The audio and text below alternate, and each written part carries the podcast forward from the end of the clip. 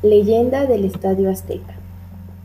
En la Ciudad de México se acostumbra poner ofrendas en las grandes construcciones, ya que se dice que enterraban a personas entre las columnas, puentes o construcciones grandes para que la edificación se sostenga y no se venga abajo.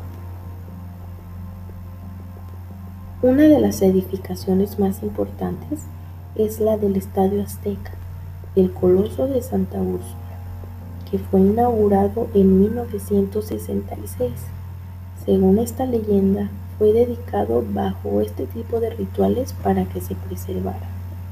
Así es, personas yacen sobre sus enormes pilares, aunque también se habla que fue edificado en un antiguo cementerio azteca.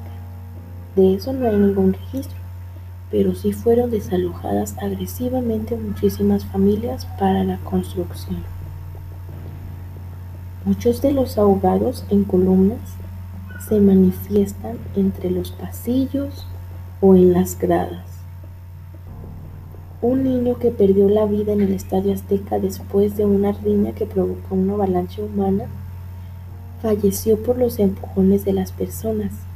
Ahora el pequeño se aparece a la mitad de la noche entre las gradas, preguntando por su padre, con el cual asistió ese trágico día a las Azteca.